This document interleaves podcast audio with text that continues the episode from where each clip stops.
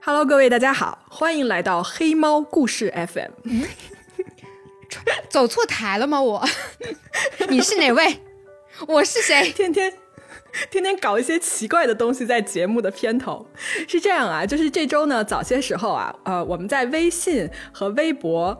呃，征集了一下各位黑猫的听众朋友们的故事，可以是可怕的呀、啊危险的呀，或者是恐怖故事之类的，所有的都可以啊，只要你愿意分享，我们就愿意听。是的。所以呢，在今天我们正式讲案子之前，我来播放几个大概一分钟左右的音频，这些音频啊，都是我们的热心的黑猫听众分享过来的故事，来，大家欢迎。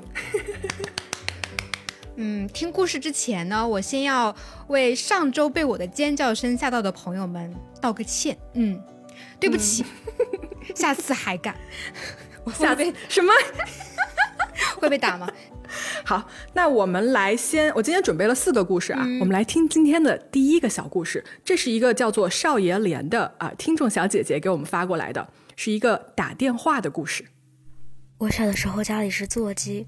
我记得有一次，我给我妈妈打电话，电话那边是一个不男不女、特别诡异的声音，说了一些含糊不清的话。我特别害怕，就把电话挂断，又打了一次，结果对面还是那个声音，我整个人毛骨悚然。但我当时四五岁，对鬼什么的没有概念。后来我又尝试着偷偷打了一次，结果还是那个声音，只不过那一次是我最后一次听见那个声音了。嗯，首先我要说这个声音真的很好听。对啊，我觉得这小姐姐声音真的很好听，瘆人的好听。哈，你这是在夸她吗？我是在夸她呀，瘆人的好听。好的，但你知道吗？就是他说的这个打电话的故事啊，就怎么说？我觉得我小时候也经历过差不多的那种情况，就是我有时候也会打一个电话给别人，但是是会奇怪的声音在对对面那个传出来。我不知道你经历过没有？我好像有类似的吧，但是那个年代的电话是不是容易串线呢？对我其实刚才也想说，可能就是串线，但你看他这个故事里面连续串了好几次，就这个概率其实还蛮小的，哎，嗯，对吧？嗯，对。但是你听到奇奇怪怪的声音，也不一定就是鬼吧？那是什么？打路机？嗯，可能打了国际长途，对方说的就是印度语，然后你听不懂，不知道。泰语吧，啊，有可能哦。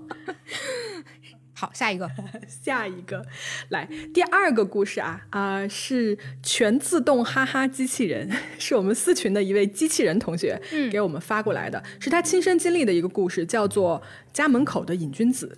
黑猫侦探社的听众朋友们，大家好，我是机器人，要和大家分享的一个挺危险的事情，是我曾经撞到一个正在吸毒的人。那会儿我五六年级，周末去补课。离开家时挺亢奋的，是因为我正在玩的一款游戏马上就满级了。我在想自己补完课后就可以大展身手。开始是一个蹦蹦跳跳的状态，突然看到家门前巷子的一辆车后蹲着一个三十岁左右的人，很瘦，眼球有些突出，正在给自己注射东西。我立马意识到他在干什么，注意到他后他就一直盯着我。才看到他的一瞬间，我整个人就变得很僵硬，害怕自己跑起来会引发更大的危险。于是我故作镇定地从他面前走过，离开他的视线后飞奔了起来。关键是事情就发生在自己家附近，而且巷子很窄，也就一辆半车的宽度。当时家里也没有其他人，这件事情吓了我很久。嗯，首先我觉得小小孩能马上就看出来这个人正在注射毒品的这件事情，就还说明他嗯。教育很有自我保护，对自我保护意识非常的到位了。嗯，对。但但其实这个时候，我觉得，嗯，吸毒的人没什么杀伤力的。刚刚吸刚注注射完的时候，正正嗨着呢吗？嗯，我觉得这个时候可能就打电话报警就行，对吧？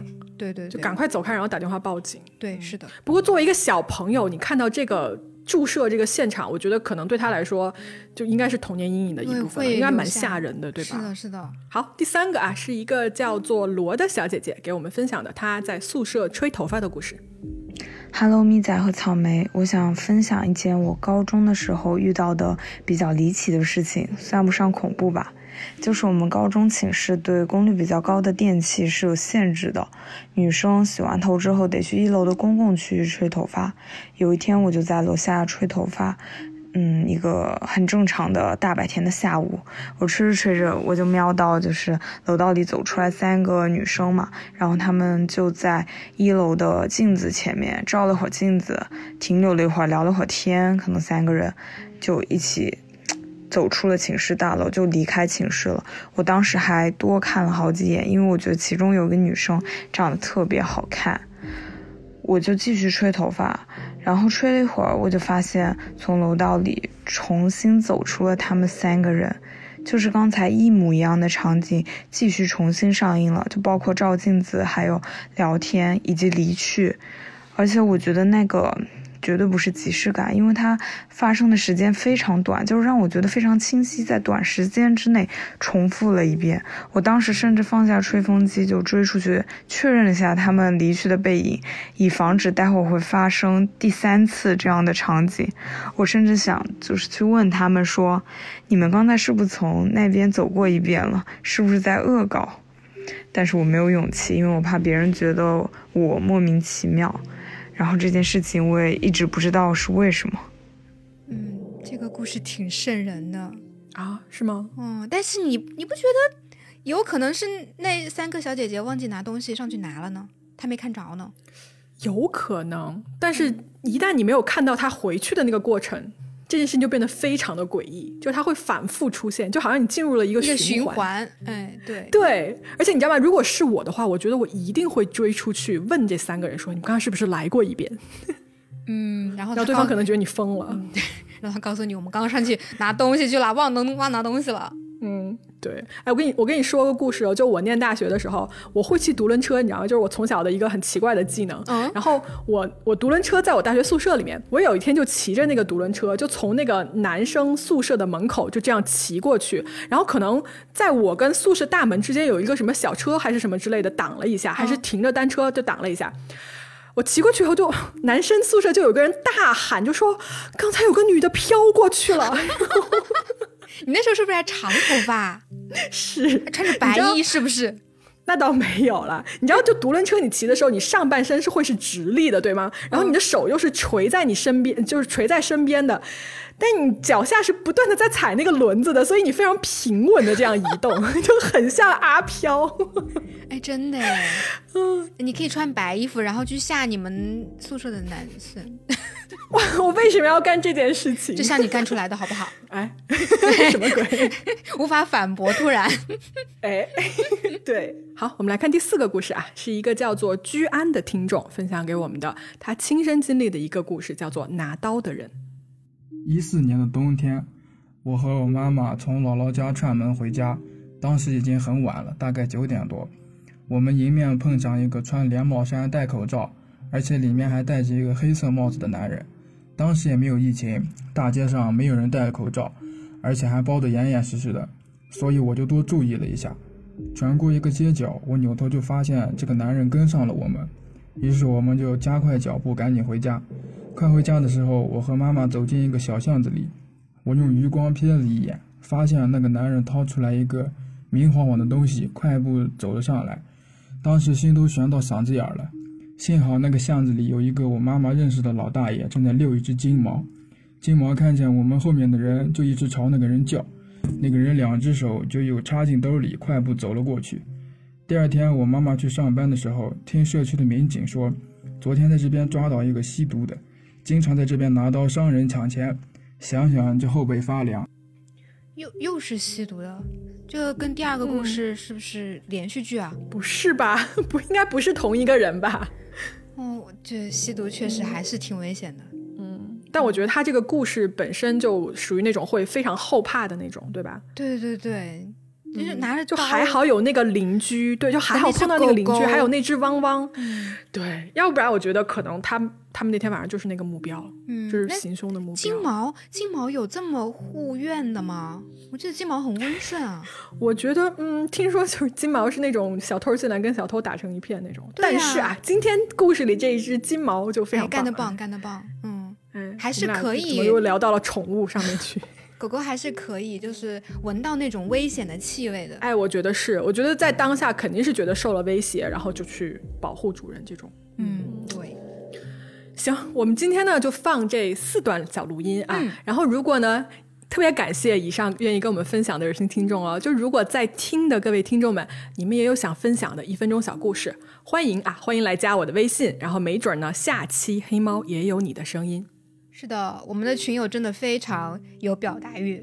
对啊，而且没有选到的朋友也不要着急啊，就慢慢来啊，因为时间时长确实有限。嗯，是的，然后我想说呢，过来愿意过来讲故事的听众都非常棒哈，请大家在评论区给他们鼓励哦。好，那我们今天的呃开头部分就暂告一个段落，那么马上来进入我们今天要讲的案子。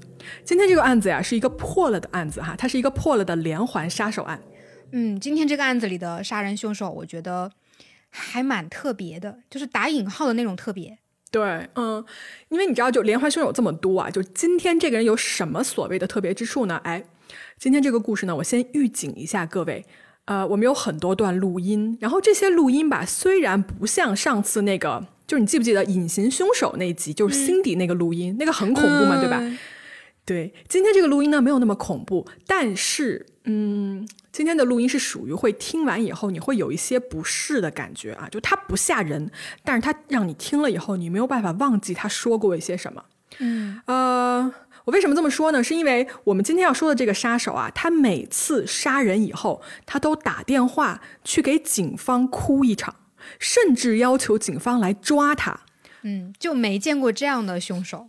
嗯，他呢在这个电话里面一边哭啊，一边露出各种悔恨啊、后怕呀什么之类的情绪，而且他不是装哭，他是真哭。另外呢，我在做稿子的过程中啊，发现这个凶手他专门杀穿红衣服的女人。啊？为什么？不知道啊、但是大家可以慢慢听我说。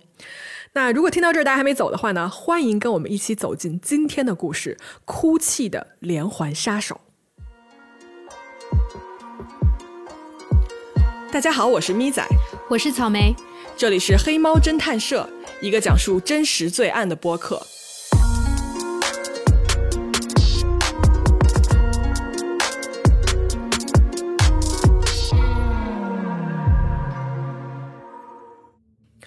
时间呢，我们来到一九八零年的十二月三十一号，地点呢是美国的明尼苏达州的一个叫做 Twin City 的这么一个地方。说是 Twin City 啊，双城，对不对？其实啊，它是两个城市，啊、分别叫做 Saint Paul 和 Minneapolis。在这两个城市中间有一条河叫做 Mississippi River。密西西比河，但是为什么就管他们这两个城叫做 Twin City 呢？是因为这两个城经常被拿出来一块儿提及，就像一个双胞胎的城市一样，所以大家就叫习惯了，就管他们叫双城。哦，在十二月三十一号这一天呢，这一天是跨年夜嘛，那么很多人呢就会出来跟朋友一块儿啊庆祝跨年啊什么的，出来玩儿。嗯在这个里面呢，就有一个女大学生，她的名字叫做 Karen Poltak，我们就管她叫做 Karen。Karen 在这天晚上的时候呢，就跟她的小姐妹啊一起出去喝酒庆祝啊跨年啊倒数之类的。嗯，这个时候吧，一月份其实天气是非常非常冷的。对，冬天嘛。对，在这天晚上呢，呃，跨年过后，大概凌晨一点钟的时候，他的朋友们啊就发现说找不到 Karen 了。啊，他们问了一圈以后呢，就听说说 Karen 在大概十二点以后就一个人出去了。当时他出去的时候还是一个喝醉了的状态，手上甚至还拿着一杯酒。有点危险哎。对他走的时候呢，就没有穿外套啊。这个时候就你想天寒地冻，可能是喝多了，他没有意识到。呃，他酒吧出来的这条街啊，其实人挺多的，因为你想跨年这天晚上大家都在外面玩儿，所以本来朋友没有很担心，但是吧，后来 Karen 他就慢慢的走到了一个没有人烟的一个僻静的小巷子里面，然后四周是空无一人的。不是，这也太危险了吧？对呀、啊，然后这个时候呢，有一辆车开了过来，这个车上啊坐着一个男的。嗯，但是这个时候，你想，Karen 他从大街上走到这个小巷里面的时候，他应该是已经感觉到冷了，因为你想，他虽然喝酒啊暖身子，但也不至于说你可以保暖到现在。这个开车的男的呢，就这个时候就他就摇下他的车窗说：“哎，我看你也挺冷的，我车上有暖气，要不然你上来吧，啊，我开车送你回去。”哎，听起来很 很 nice，很好，对不对？不是必然不要上去啊？怎么能上去呢？对呀，但是这个时候，Karen，你你看他首先他喝多了啊，他又冷，然后他这时候脑子判断也不是很清醒，他的安全意识啊，这个时候估计就接近于零，所以他就同意了。毕竟这个时候车子里的这个暖气其实看着是挺诱人的，你知道我是一个贼怕冷的人，所以暖气这件事情对我来说，我完全可以理解他为什么在此刻对于他来说这么重要。于是呢，Karen 就坐上了这个陌生男人的车，然后消失在了黑夜里面。如果这个是某一个那种悬疑案的开头的话，下一幕场景就是警察已经在那个犯罪现场拉黄色的条子了。是，但是呢，还没有那么快哦。嗯，在当天晚上，也就是一月一号凌晨三点左右，有一通九幺幺电话拨打了进来。我们来一起听听看这通电话。 Yes, please. This is an emergency. Please send a squad to Pierce Butler Road, uh, Molenberg Manufacturing Company, machine shop. Please, there's an ambulance too. There's a girl hurt there. Can you tell me what happened to her? Just hurry. There's a, she's laying on the ground in the back by the by the railroad tracks by the airfield. Hurry. What, what's the address? I don't know. Who are you?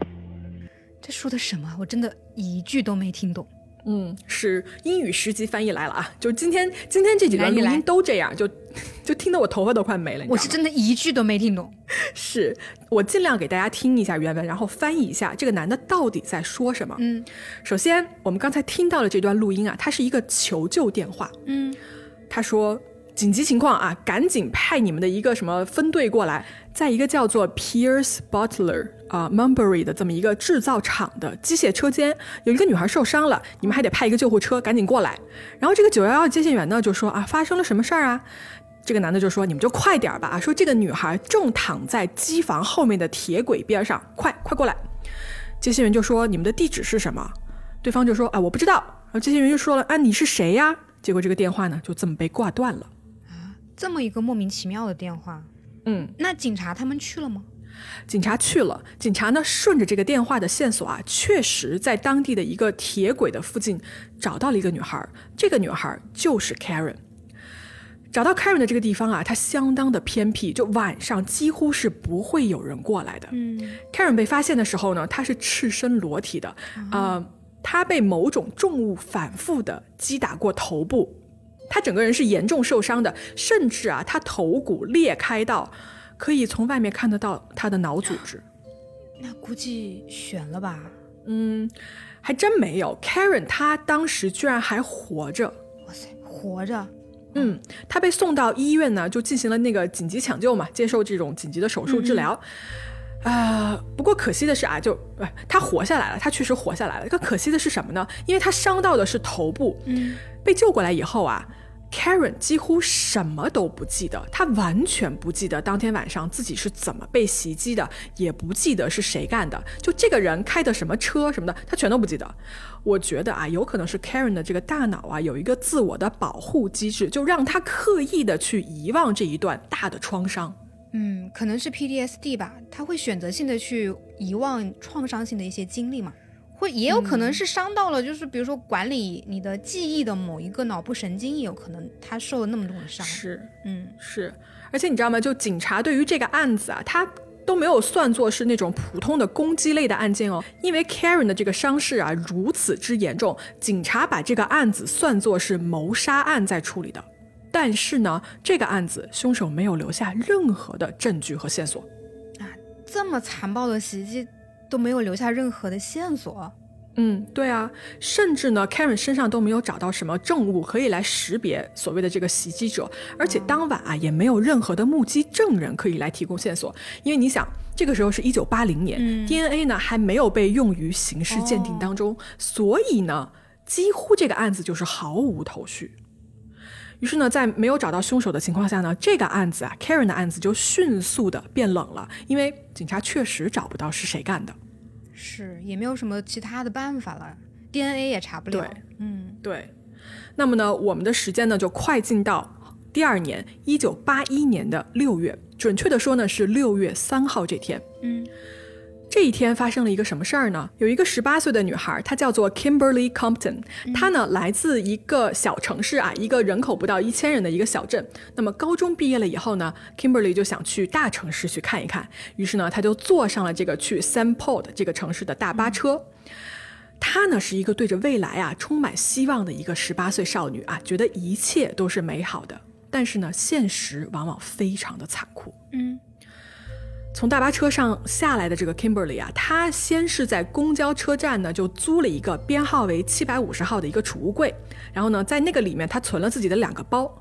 随后呢，小姑呢就想吃口饭，她就在这个车站对面的一个餐厅呢就坐了下来，点了一个烤牛肉和一份薯条。就在她吃饭的时候啊，她一个人吃饭的时候，在她附近呢坐着一个人，一个男人。这个男的呢就注意到说说，哎，Kimberly 这个小女孩对吧，是独自在这儿吃饭。于是呢，他就主动靠近了这个小姑娘，就开始跟她聊天儿。在聊天的过程中啊，Kimberly 就跟这个男的说说，哎呀，我刚来这个城市啊，什么都不懂，谁也不认识，对吧？就是一个涉世未深的这么一个小姑娘。结果呢，这个男的马上就说说，哎，那正好啊啊，我是本地人，要不我开车带你到这个城里面转一转啊，顺便给你介绍一下这个城市。Kimberly 呢就想都没想就答应了下来，因为你想啊啊刚来对吧？女孩人生地不熟，这个时候呢出现了一个什么都懂的一个好心人跟你介绍，那么涉世未深的 Kimberly 呢马上就高兴的跟这个刚结交的朋友一起离开了餐厅。啊，就感觉就是那种火车站被人拐卖的感觉。嗯，差不多。嗯在这两个人离开餐厅以后呢，大概过了几个小时，九幺幺报警电话呢接到了这么一个来电。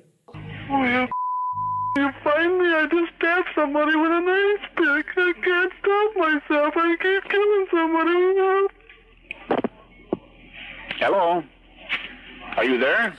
这一段录音啊，稍微清晰一点，对吧？啊，电话里这个男的呢，他就说，他说该死的，他说你能找到我吗？我求求你们找到我啊！说我刚刚用冰锥刺伤了某个人，我没有办法停止我自己，我一直在杀人。然后对方说，Hello，Are you there？就说你在吗？他就他就把这电话给挂了。哦，那么在这段电话录音里面呢，这个男的呀，他不像上次一样啊，给出了具体的地址，因为他迅速挂断了以后，警方也不知道从哪里开始查起，于是就没有跟进这一条线。嗯而且这个时候，其实警方还没有来得及把这个电话跟一年前 Karen 死亡的那个电话联系起来，因为你想，就什么都还不知道呢。嗯，那谁能想到呢？这两个电话会是一个人打的？是，警方当时一开始觉得这可能是一个恶作剧的电话，嗯但是这个判断立刻就被改变了，因为啊，有几个青少年呢，他们就是在附近的一片森林里面玩的时候，突然发现了一具女性的尸体，而这个尸体被发现的时间，仅仅就在这个电话打过来的几个小时之后。警方到达现场的时候啊，发现这个尸体呢面朝下躺着，他的脖子上啊有一根鞋带勒着，但是呢这并不是他真正的死因，他的身上啊被一把冰锥刺了六十一下。呃，我跟大家说一下，这个冰锥是一种什么样子的工具啊？它是一个很尖的一个东西，跟改锥的形状差不多啊。它平常是用来那种就是打破除冰的一个工具，有时候会我我想象一下，它可能会用于什么冰柜除霜之类的，或者你在就是冰雕可能也会用得上吧，我猜。嗯，如果你们不知道这个大概东西长什么样子呢，我想有有一个，因为我查了一下，搜了一下它那个词儿嘛，出来的那个图像就是让我唤醒了我的一个记忆。我觉得你肯定会记得，就周星驰有部电影叫《逃学威龙》吧，嗯，它里面演一个那个富豪王百万，你记得吗？没啥印象，你说。有一个镜头就是周海媚把周星驰绑在了床上，然后从后面摸出了一把冰锥，然后差点把他捅死。嗯但是呢，其实这个镜头不是原创的，它是，它是一九九二年有一个美国电影叫《本能》的，就还蛮又又黄又暴力的一部片子，嗯一部悬疑电影。然后这部片还拿过挺多奖的，里面那个凶手就是用一模一样的这个方法做凶器。就用冰锥做凶器。对对对，好，说回来啊，Kimberly 的这个尸体呢，被发现的时候呢，是被冰锥刺了六十一下的。嗯然后警方在后期搜索的过程中呢，在他的这个口袋里面发现了这个长途大巴站的这个储物柜的钥匙，这才顺着钥匙找到了放在柜子里面的身份证，然后确定了 Kimberly 的这个身份。在验尸的时候啊，警方发现说他的胃里面有一顿没有被消化的食物啊、仔细辨别以后发现说应该是牛肉和薯条。嗯，这个发现呢，就让警方迅速的锁定了巴士站附近的这么一家快餐店。嗯，警察就过去询问嘛，然后询问的时候呢，这个店员就立刻认出了照片上的 Kimberly，说啊，确实是他，我们见过他。啊、那天呢，他最后是跟一个陌生男人走了的。嗯，他们没认出那个陌生男人是谁吗？没有，而且当年我估计也没有监控。虽然警方呢得到了这么一条线索啊，但是呢，除了这条线索就没有什么别的进展了，因为呢，凶手还跟之前一样，完全没有留下任何的证据啊，所以调查呢就这么卡住了。但是在 Kimberly 被杀之后的两天，九幺幺又接到了一个电话，啊，又有个电话。Don't talk, just listen. I'm sorry what I did to Compton. I couldn't help it. Don't know why I had to stab her. I am so upset about it. I keep getting drunk every night. I can't believe it's just like a big dream. Just, I can't think of being locked up. If I get locked up, I'll kill myself. I'd rather kill myself than get locked up. I'll try not to kill anybody else. 在这个电话中呢，凶手说：“他说我对我做的事情感到很抱歉，我真的忍不住，我也不知道我为什么要刺伤他啊，我真的很难过，我每天都喝得酩酊大醉，我简直不敢相信我干了这么一件事情，就像一场梦一样。”然后他又说：“他说我我不能想象我自己被关起来啊！如果我真的被抓了呢，被关了，我就会去自杀。我宁愿去死，我也不想被关起来。”最后他说：“说我尽量不杀其他人了。”尽量不杀人。那这个我真的是有点搞不太懂了，他为什么要这么做？嗯，是呀。接到这个电话以后呢，警方其实很肯定了，当时就是说打电话的这个人就是杀死 Kimberly 的凶手。嗯，嗯，这个时候警方做了一个决定，他们把这个录音公开了，让公众来提供线索，因为他们想说，没准儿啊，民众中间有可能谁可以从这个电话录音里面识别出这个男人的声音。哎，对，公开以后呢，警方就接到了啊这个很多热心市民的线索，因为就好多人都觉得说，哎，这个声音我很熟，哎，就我觉得我身边有个人说话就这个声儿。呃，警方在当时收到了大概几百条的线索，他们也都一一排查了，但是呢，没有一条线索最后被证明说是真正有用的。几百个人都听错了吗？还是就觉得身边的人是凶手？是，嗯，那么这个案子呢，没有证据，没有证人，就这是个硬伤嘛。而且你想，再大的新闻，最多也就是一两周的热度。所以，在这个轩然大波之后呢，这个案子就是 Kimberly 被杀的案子，又开始冷了下来。嗯，但警方确实没有放弃啊，在 Kimberly 的谋杀案发生了大概九个月之后，也就是一九八二年的三月，警方终于有了第一个嫌疑人。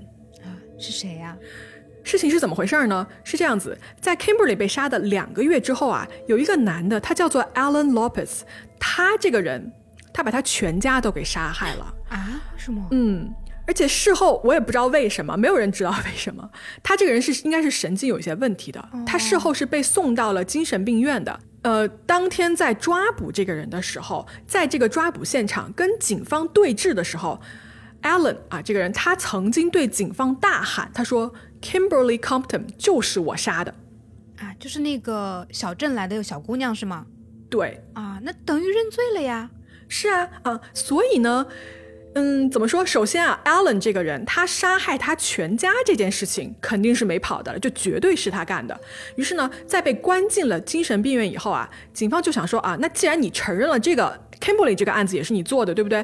那我们就等你先住进去几天啊，你习惯了，对吧？你安顿好了以后，我们就找机会过去问询他，问关于你知道这个谋杀案的所有的细节。嗯，结果啊，在这个 Allen 住进去没几天，他直接自己就自杀了，这个人就死了。哇塞，死无对证了，那不就？对啊，所以警方到最后也没能跟他有机会面对面的谈一下 Kimberly 这个谋杀案到底是不是他干的这件事情。嗯，跟大家说一下，就是这个时候，警方已经把前面我们说的第一起 Karen 的这个谋杀案跟这一次的 Kimberly 的谋杀案就联系起来了。他们就知道说这是一个人干的，因为什么呢？因为这两次电话录音的关系，就警方很确定这两起案子就是同一个人。虽然 Alan 他已经死了，对吧？但是警方想说，我们还是要接着往下仔细查一下的，就说到底是不是你干的这个谋杀案？结果一查呢，就发现了问题。什么问题？首先啊，他们查到在 Karen 被杀的时候，Alan 呢其实是关在精神病院的。那本来就觉得说啊，那那就不是你了，对吧？结果再一查说，哎，这个男的呀，他其实那天晚上并不在精神病院，他请假出来了。哦，警方就觉得说，啊，那有戏，那你作案时间也有了，对吧？那很可能 Karen 的案子就是你干的。于是呢，警方就去再查了一下 Kimberly 被杀的那一天，结果再一查。这个男的在 Kimberly 被杀的那一天呢，他人被关在监狱里面，他是不可能出来作案的。那么，首先这两宗谋杀案肯定是同一个人做的，对吧？那如果 Alan 没有办法完成第二起案子的话，那你第一起谋杀案很可能也不是他啊。所以等于查来查去，就证明这个人不是这个案子的凶手了。对，就查了一圈吧，警方就回到了原点，他们就排除了 Allen 的这个嫌疑，因为就觉得说他肯定不是他们要找的凶手。那么这个真正的连环凶手依旧在此刻是逍遥法外的。嗯，警察也是要气死了，完全做了个无用功。对呀，而且在没有任何新的线索的情况下呢，这个案子又一次的冷了下来。大概六个月的时间过去了，在一九八二年的八月六号这一天，同样的事情。再一次发生了，在这一天啊，九幺幺的接线员又一次接到了这个凶手打过来的电话，我们来听一下。Fire emergency. Please don't talk, just listen. I'm sorry I killed that girl. I stabbed her 40 times. Kimberly Compton was the first one. Oh, my faith. Oh, I, I don't know what's the matter with me. I'm sick. I'm gonna kill myself, I think. I'm, Where are you? I'm just gonna, I, if somebody dies with a red shirt on, it's me. I killed both of them. I'm sorry. I'll never make it to heaven. Calm down. 这个时候呢，警察已经知道了，对吧？就只要这个男的打电话过来哭，那肯定就不是什么好事儿，他肯定啊又杀人了。嗯，那他这次又说了什么？他说：“我很抱歉，我杀了那个女孩，我刺了她四十多下啊。Kimberly Compton 是第一个，而我不知道我怎么了，我很难受，我想自杀。如果有任何人穿着红衣服死去的话，那就是我干的啊！我已经杀了更多的人了，我永远无法上天堂了。嗯，就是首先，大哥，你这个时候还在想上天堂，我真的觉得你就是想多了，你知道吗？是啊，警方呢听到这里呢，就立刻开始警觉了起来。而就在这个电话呀打过来的第二天，果然有一具尸体被发现了。这个死者呢是四十岁的 Barbara Simons，她的尸体被发现的时候啊，被刺了一百多刀。一百多刀。嗯，而且凶手啊，他在抛尸的过程中间呢，把这个 Barbara 这个女人呢扔到了这个双城之间。我们刚才不是说嘛，有一个密西西比河嘛，他就把她扔到那条河里面。但是啊，她的尸体被这个水下的一些植物挡住了，呃，就因为这样，她的尸体在岸边就被人发现了。然后警方呢就立刻展开了调查，顺着时间线啊，想找一下 Barbara 在她被谋杀的那天晚上都做了一些什么。嗯，让我猜一下，他也遇到了一个男的。哎，对，首先呢，警察发现说，当天晚上 Barbara 她去了一家酒吧，并且呢，在酒吧的时候啊，呃，当时的服务生和旁边的人都看到说，Barbara 跟一个男的那天晚上在一起跳舞，在一起聊天儿。那天晚上呢，有一个女服务生啊，记得特别清楚。她说，Barbara 来到这个吧台点了一杯酒啊，顺便就跟他聊了两句。她就说，她说，哎，我希望我今天晚上这个男的呀是个好人啊，他刚才说了还要送我回家呢。这个女服务员啊，对他这句话就印象非常深刻，而且呢，就因为他说了这句话嘛，他就特地的看了这男的两眼，就记住了这个男的的长相。嗯，警察就说啊，说那哎，如果你记得他长什么样子的话，我们给你看一些嫌疑人的照片吧，啊，看看你能不能认出这个人来。在看了大概一百多张嫌疑人的照片以后，这个女服务生认出了当晚的那个男人。哦，干得漂亮。对这个啊，其实是调查中间的一个巨大的突破。然后警方呢就立刻组织了这个监视小组啊，就密切的跟踪这个嫌疑人。但是呢，就在警方密切关注啊，还没来得及对吧，收集到什么证据或者采取什么行动的时候，悲剧再一次的发生了。啊，难道又搞错了嫌疑人吗？哎，不是，而是他们警方在跟踪这个人的时候跟丢了。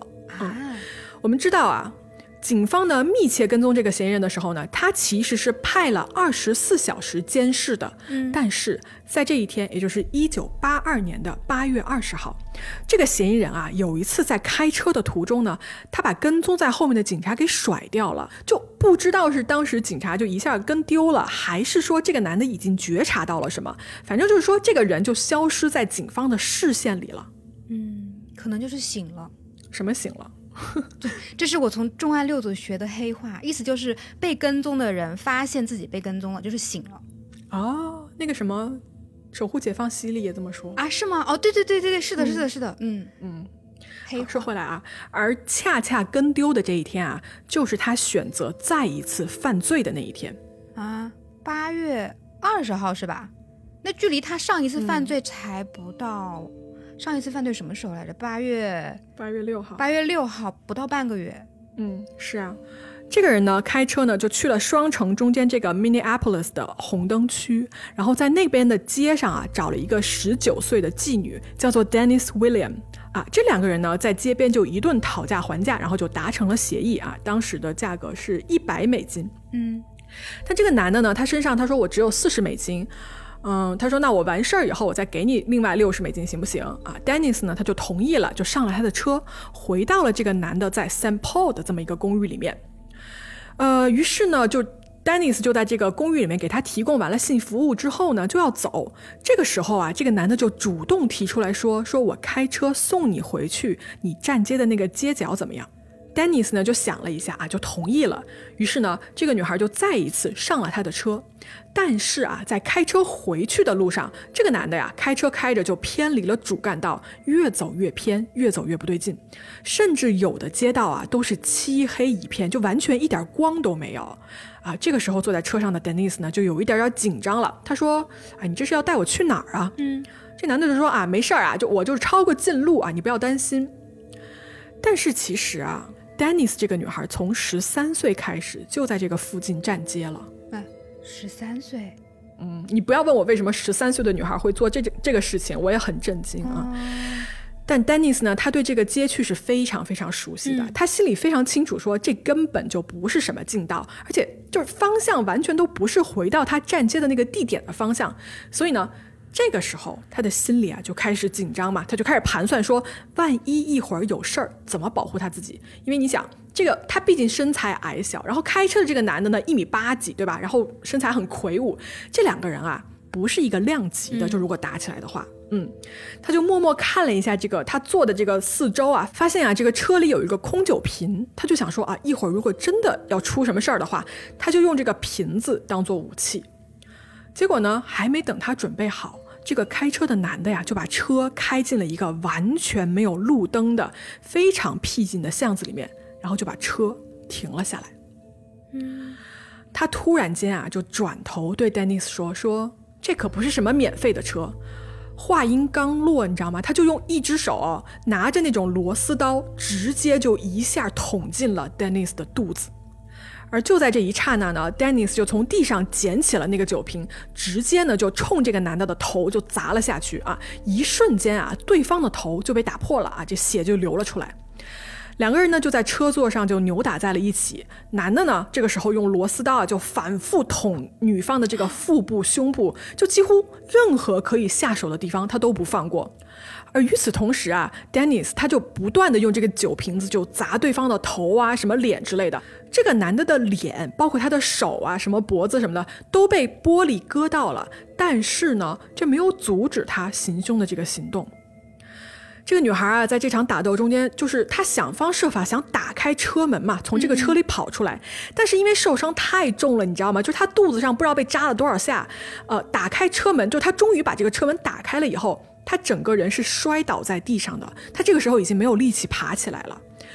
于是呢，他就决定说，我想改变一下战术，想说是不是装死的话，对方会停下攻击。不会吧？我觉得不会停。但是这个女生她的战斗力还真的挺强的。对，呃，你说的没错啊，这个战术其实没有什么用。这个男的当时就从车上也下来了，他看到躺在地上装死的 Dennis，他还是上去不停的疯狂用这个螺丝刀啊，就捅他，就根本没有要停下来的意思。这个时候啊，我需要提一句，就是虽然这个凶手他之前的几次行凶呢，都选在了荒无人烟的地方，对吧？嗯，但其实这一次他们选的这个小巷的四周啊，是住了人的。就是他们两个的打斗声惊醒了这个巷子里面的一个居民啊，这个居民呢听到女方的尖叫声啊，就跑出门一看，看到有个男的在就在马路上用螺丝刀捅人，你知道吗？甚至他都可以听到那个螺丝刀捅到这个女生身体里面，把那个骨头啊弄骨折的那种声音。嗯，天哪，这得多狠！对，他就马上跑过来，就一边吼，你知道吗？就一边抓住了这个男的的手。结果呢，这个男的立刻就转身冲这个好心的这个居民啊，就开始挥舞他这个凶器螺丝刀啊，也要同时要攻击他。所以这个住在旁边的人呢，就立刻往家跑，往回跑啊。到了家里面呢，就开始马上打电话报警。等警察来的时候呢，凶手啊早就跑得没影了，只剩下躺在地上奄奄一息的 Dennis。嗯，Dennis 被刺了十五下，他的这个胸部、腹部和头部全都是被刺伤的伤口，呃，其中有几个伤口是直接刺穿了他的肺和他的肝脏的啊。他当时是被紧急的送往医院做这种手术，但是呢，虽然受了很重的伤，他还是在袭击中间就很幸运的活了下来。哦，还好还好。嗯，而与此同时啊，九幺幺又接到了另一个电话，而这个电话果不其然还是那个神秘的凶手打过来的。不过这一次他有一些不一样。I need an ambulance. Where? 1505 Westminster. 1505 Yes, Westminster. What's the problem? I'm all cut up. I got beat up. What's your apartment number? Two o eight. I'm bleeding 208. Where are you bleeding from? from my arm, my face, my head. 嗯，所哎，所以这一次的电话跟之前有什么不一样呢？嗯，这个电话里面呢是一个男的在报自己家的地址，嗯他说我被打了啊，我到处都在流血。然后这个九幺幺的接线员就说：“那你你什么部位在流血？”这个男的就说：“我的胳膊、我的脸、我的头。”啊，那不就是那个 Dennis 用破破酒瓶子划伤的吗？对呀、啊，医务人员呢跟警察呀、都去到了这个电话里面所提供的这个地址。嗯，而与此同时呢，在医院抢救的 Dennis，他一五一十的告诉了警察当晚发生的所有事情，就他是怎么被袭击的啊，以及他是怎么用酒瓶反抗啊，把对方也打伤了的。完了吧，这两件事情一串到一起啊，警方一看说这两边的伤势。几乎可以完美的把这个故事给拼凑在一起。那么就是说，这个男的肯定就是 Dennis 所描述的那个袭击者嘛。但是呢，为了保险起见啊，警察还是给 Dennis 看了就是一百多张不同的嫌疑人照片，看看他是不是一眼就能认出说对方的面貌特征。而 Dennis 几乎没有费什么力气，他立刻认出了这个人。而这个人啊，在我们上一个被害者就是 Barbara 被杀案中间，酒吧女服务生认出的人是同一个人。那凶手就是他了，没跑了呀？对，那么这个人是谁呢？他的名字叫做 Paul Michael Stephanie。这个人啊，是一九四四年的九月八号，他呢出生在呃明尼苏达的一个虔诚的宗教家庭里面的。哦，所以他之前会说什么去不了天堂之类的呗？嗯，对，这个人呢，他其实之前啊就在警察的系统里面留过痕迹了，因为他曾经犯过侵犯他人这么一条罪，所以警方的系统里面是有他的照片的啊。他当年就犯案的时候啊，他当年是三十七岁，然后职业呢是一个清洁工啊，他自己一个人住。这个人呐、他有着长期的精神病史。脑子不太正常。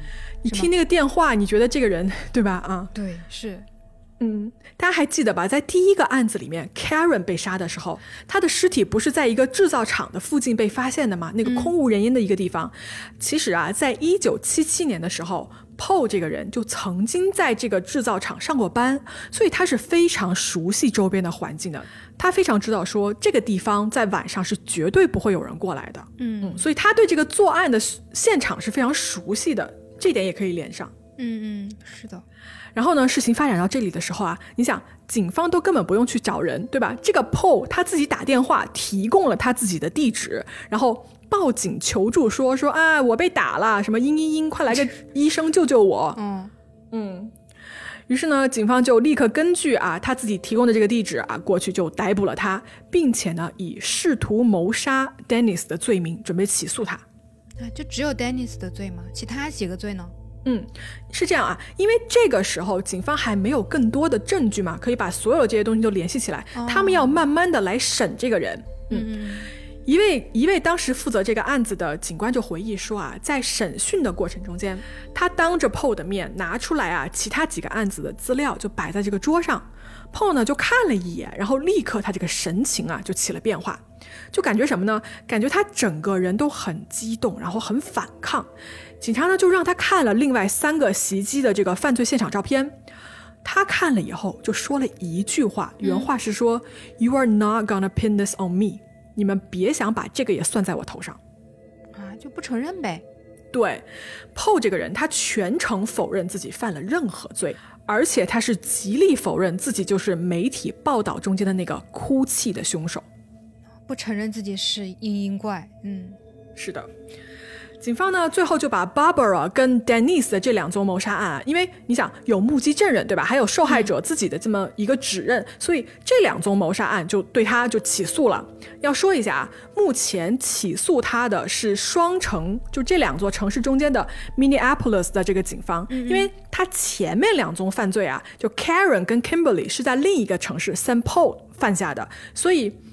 Minneapolis 的警方没有管辖权，就只能等那边的警方去做这个起诉。就跟大家简单的捋一下，就是他有四宗犯罪，第一宗跟第二宗是在 Saint Paul 犯下的，第三宗跟第四宗是在 Minneapolis 犯下的。哦，这样子。所以后者只能起诉第三宗跟第四宗，第一宗跟第二宗只能等那边的警察来管。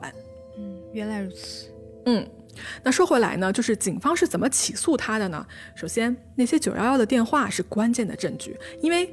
在这些电话里啊，就是对方提供的这个信息啊，是除了凶手之外，没有别的人能知道的。就比如说，尸体还没有被发现的时候，就有一个人打电话说啊，我杀了一个女孩，对吧？或者是说呢，凶器在完全没有被公开的情况下，这个电话里的人能够准确的说出来自己使用了什么凶器，以及受害人穿的是红色的衣服等等这种细节，那么打电话的这个人必定是凶手。嗯，但是怎么样才能把这个 Paul 和这个电话里面的这个人的声音联系在一起呢？是这样哦，警方就找来了专家嘛，他们就把这个 Paul 啊在审讯室里面正常说话的声音和那个电话里的九幺幺报警电话的声音做了一个专业的比对。那么专家的结论呢，就是这两个声音首先是极为相似的，但是你知道吗？专家吧，对吧？他也不会把话全部给你说死。专家就说，那我们其实就只能说极为相似，但不能说是百分之百，就毫无疑问就是这个人。嗯，于是呢，警方又找来了 Paul 的妹妹啊，把她传唤出庭作证。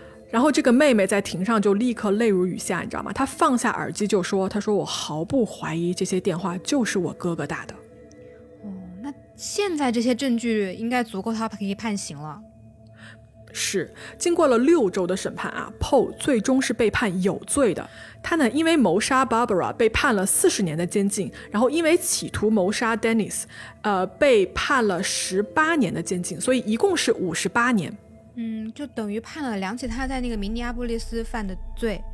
那另外两个案子呢？嗯，我们刚才不是说了吗？另外两个案子是在 Saint Paul 发生的。那么当地的检方就说这个声音证据啊不够，而且他们这两个案子又没有任何的证人，对吧？也没有人指认他，所以这两起案子是迟迟没有被定罪的。但不管怎么样吧，就是 Paul 呢，他被判了以后他就入狱了。呃，于是呢，时间就一眨眼过去了十二年。嗯，在监狱里面待了十二年了。对。在十二年过去以后呢，突然又发生了一件事情。这一年啊，是一九九七年，Saint Paul 的这个城市的警方呢，突然接到了一个电话啊，是 Paul 他从这个监狱里面打过来的。他说：“我想找你们谈一谈。”他想干嘛呀？哎，对啊，大家就奇怪了，对吧？你你都已经蹲了十二年的大牢了，你为什么要在这个时间点突然联系警方？嗯，原来啊。这个蹲了十二年监狱的 PO，他在那一年九七年的时候被诊断出了癌症晚期皮肤癌。呃，医生说啊，他最多最多最多只能活个两年的寿命了。于是呢，这个 PO 就主动找到了警方，说：“我想自己承认我杀害 Karen 跟 Kimberly 的事情。”我们来听一段啊，Paul 跟这个警方认罪的一个现场的审讯录音。在这个录音里面，他说出了很多当年犯罪的具体细节。啊，这一段对话比较长，大家要是不想听的话呢，可以往后跳大概几分钟啊，我会直接给大家翻译的。Do you remember where you hit her with the tire Paul? Did you hit her one time, two times? Uh, must have been about 30 times, but I mean, a good, good 20 times I think it was.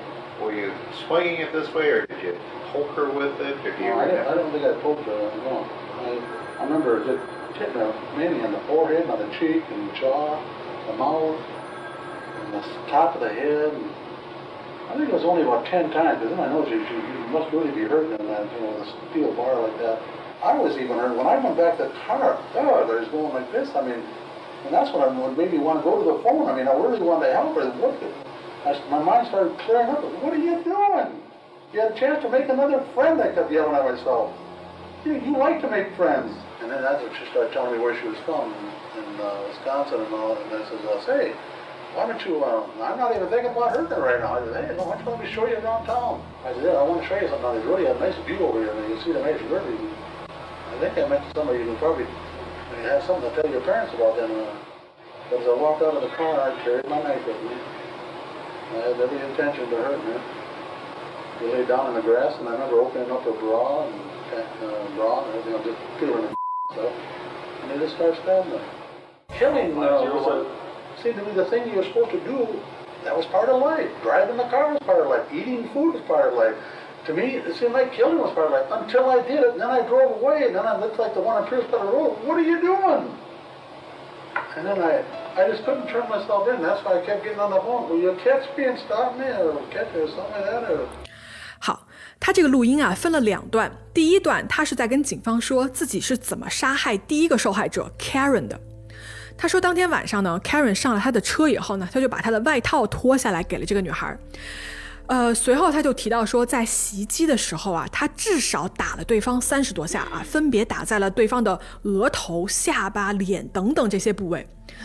他说他当时看受害者的表情啊，觉得他一定非常痛苦、非常疼，这也导致他感觉也很难过。啊，他难过，那就住手啊！所以那个时候呢，就杀完人以后啊，就有了那个哭泣的电话录音，你知道吗？他跟警方说，他当时脑子里想的是啊，说你在做什么？你明明有一个机会可以交到一个朋友的，呃，然后他对自己大喊哦，说你喜欢交朋友的，哎，这确实是精神不太正常，对吧？就正常人干不了这种事情啊。嗯，就那种自己跟自己说，你明明可以交个朋友，就嗯。然后你刚才把这个人杀了，你知道吗？就我听到这一段以后，我真的就背后发凉，因为我觉得这个人精神问题真的很大。就杀完人以后啊，立刻表现出了那种反悔，然后一边哭一边大喊说：“你明明可以交个新朋友。”就感觉啊，这要么是两个人格，要么呢就是那种幼年啊儿童交朋友的那种感觉，我觉得就出来了。我不知道为什么会联想到这个，啊，因为哪有成人这么对自己说话的？嗯。我觉得这个人的精神真的非常扭曲。然后我们来看看他刚才说的第二段啊，就是他坦白说杀害 Kimberly 这个过程，这个过程更加的可怕，更加可怕。嗯，大家记得吧？刚才那个刚到大城市的小女孩，对吧、嗯、？Kimberly。嗯，当时 Paul 不是跟他说嘛，说你初来乍到啊，我带你去看看这个城市的美景。根据 Paul 的交代呢，他说他带着 Kimberly 就去了一个河边，然后两个人呢到达目的地下车的时候，他说他从车里走出来的时候，手里面就拿着一把刀。然后这两个人呢躺在草地上，他就开始，你知道，他就开始用手摸对方女生的胸部。然后我就想说，啊，就他，而且他摸着摸着，突然一下就用另一只手开始猛刺，就拿着那个凶器猛刺对方的胸口。大家记得吧？Kimberly 当时是被冰锥刺了六十多下的。嗯，在这段坦白中间啊，Paul 还说到，就他的原话是说。杀人对我来说就是我应该要去做的事情，就是我生活的一部分。他说：“开车是我生活的一部分，吃饭是我生活的一部分。那么对我来说，杀人也是生活的一部分。”然后他接着说道：“说那次我杀完人以后，我看着那个现场，我的脑海中又出现一个声音在问我自己说：你到底在做什么呀？于是我又一次打了九幺幺电话，并且问了你们警察说：你们能不能过来抓我，让我停下来？以上就是 Paul 坦白杀害 Karen 跟 Kimberly 的全部过程。但是如果大家听到这儿啊，以为到这里就结束了的话，不，他没有结束，他没有停下来哦。出乎所有人意料的是，除了这四个我们已知的被害人，Paul 他突然坦白了第五个啊，还有第五个人，嗯，没错，还有一个所有人都不知道的受害者。这个受害人啊，叫做 Catherine Greening，她是在一九八二年的七月二十一号被杀的。嗯，如果啊，我们放在时间线上来看的话，她是在距离我们第三个受害人 Barbara 被杀的前几周遇害的，所以她其实是 Paul 杀的第三个人。那这个人是怎么死的呢？嗯，当时发生了什么事情呢？是这样子，当年啊，Catherine 呢跟她的好朋友就约好了一块要出门，嗯，但是呢那天到了时间呢，他却一直没有出现，于是他这个朋友呢就有点担心啊，就去他们家敲门。结果啊，到了 Catherine 他家的时候呢，发现他们家的这个前门呢根本就没有锁。朋友呢进门以后啊，就大喊他的名字，对吧？就没有任何回应。直到最后，朋友走到卫生间的时候，发现 Catherine 躺在了放满了水的浴缸里面。死了。 You say that you both got into the tub, Yes, and you sh- you're positive about that. yes. Because, I mean, when I, I remember when I pushed her head underwater, I could see her face. Did you push her in by her, push her head down, or did you push her in the chest area to, under the water, I had or her shoulders down. you held her shoulders down, That, uh, both hands then? 在这一段跟警方的坦白里面啊，Paul 说自己作案的时候跟 Catherine 都是在这个浴室里面的。他突然间把女方的头用蛮力按下水，并且不让她出来。警方就问他说：“你是按住的她的身体的哪个部分溺死的她？”Paul 就说：“我用双手用力的按住了她的肩膀。”这个案子呢，当时啊，案发了以后呢，警方是完全没有把这个案子当做一个凶杀案来看待的，因为他们到了现场以后啊，调查了一圈，把这个案子判定成为意外的溺亡。其实我不是很清楚为什么他们会这么判定，以一个什么样的事实根据的基础。嗯，而且呢，这个案子它的谋杀手法跟 Paul 犯下的其他几宗的手法是完全不一样的。对另外呢，他在杀人之后也没有打九幺幺电话去哭，所以警方是完全没有把这个案子跟这个哭泣的连环杀手联系在一起的。但是呢，在拿到了 Paul 的这个自白以后，警方开始重新调查这个人，发现说啊，在 Catherine 家里面发现了一个地址簿，然后这个地址簿上就有一个电话，这个电话的主人就是 Paul 本人。啊，Paul 的吗？所以他们是认识的。对，哦，但关于这两个人是什么关系，为什么他的号码会在这个女方的这个地址簿里面，这些 Paul 他都没有说，都没有跟警方交代。但是可以确认的是啊，正义最终还是得到了伸张的。这个 Paul 呢，Paul Stephanie 呢，他在一九九八年的时候，因为皮肤癌死在了监狱里面，当时是五十三岁的年纪。嗯，所以这个案子说到这儿呢，事实部分就全部都结束了。但是说到这儿，我其实有几个想跟大家来聊一聊的点。首先呢，我们说了这么多个案子，对吧？就是打电话去跟警方哭泣的凶手，我确实是真的没有见过。因为很多杀人凶手啊，特别是连环杀手。这些人，他们其实是非常喜欢在犯案之后去联系警方的，但是绝对不是为了表达他们的所谓悔恨啊，或者是怎么样害怕。他们联系媒体跟警方是为了宣战，是为了让这些注意力啊就集中到他的身上，或者呢是为了就是戏弄警方，对吧？总之就是哎，变态心理那那么一套嘛啊，这种行为模式啊，其实在连环杀人案里面是一种并不罕见的手法。但是啊，像今天我们这个案子里面，PO 这个样子，对吧？就打电话哭哭啼啼的啊，求警方来抓他，说什么我自己停不下来，这种人，我是真没见过啊、我想，其实我想问大家，就是你们觉得 PO 他在打电话的当下是真的内心有后悔、有悔恨的意思吗？嗯，他是真的想让警察来抓他吗？或者，对吧？啊，就遇事不决，人格分裂。你想说他如果真的是人格分裂的话，难道是后悔的那个人格跟他犯案的是不同的吗？还是说，第三个可能是说，大家觉得打电话这部分也是他用来迷惑警方的一部分吗？就说这全部都是一场戏啊，都是他出演的。但是我其实觉得这部分可能性不太大，因为你想，毕竟能把自己家地址报给警察这种事情，我真的啊，这我也是确实没见过。精神有问题，这个是肯定的。不过，其实我比较疑惑，就是既然他是有精神病的话，那为什么判刑的时候没有考虑到他这个因素呢？或者去给他减个刑啊什么的？我查资料的时候，只是说他从小有精神病史，并没有最后没有证明说他杀人的时候是精神病发的。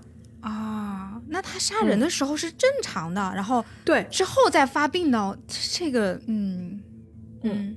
另外呢，我还有一个我个人觉得是有个问题的是他的犯罪时间线，就是按照那个犯罪心理学来说啊，一般说连环杀人凶手他如果行凶的话，嗯，应该是一个就是不断升级的一个过程吧，比如说他的手法会变得越来越残忍，然后或他的那个杀人的这个行凶的时间会变得越来越短嘛，间隔。但是我们回过头来，对，当我们回来捋一下这个凶手的这个犯案的时间线。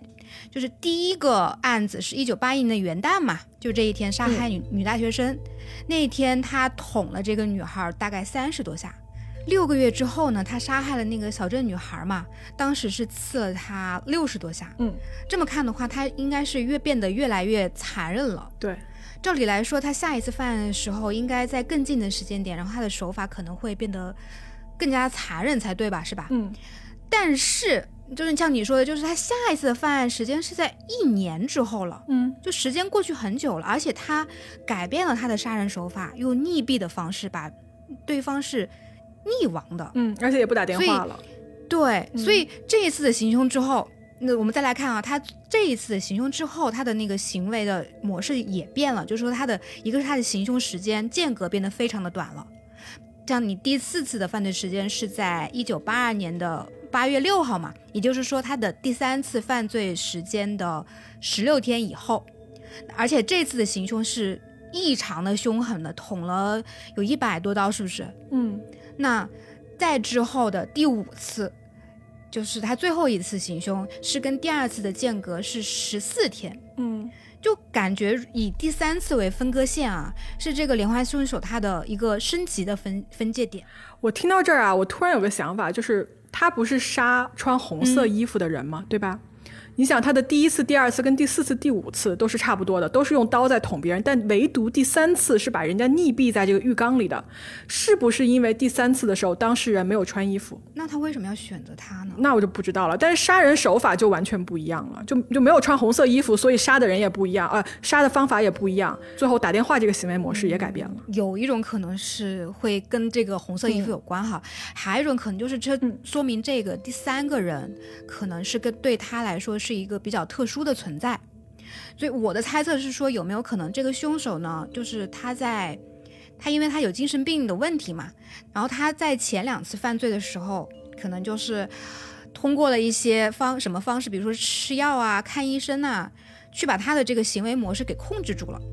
然后呢，他在遇到第三个这个女孩之后，可能说啊，我觉得我我现在是个正常人了，我可以跟他去恋爱啊，或者是产生什么其他的关系吧。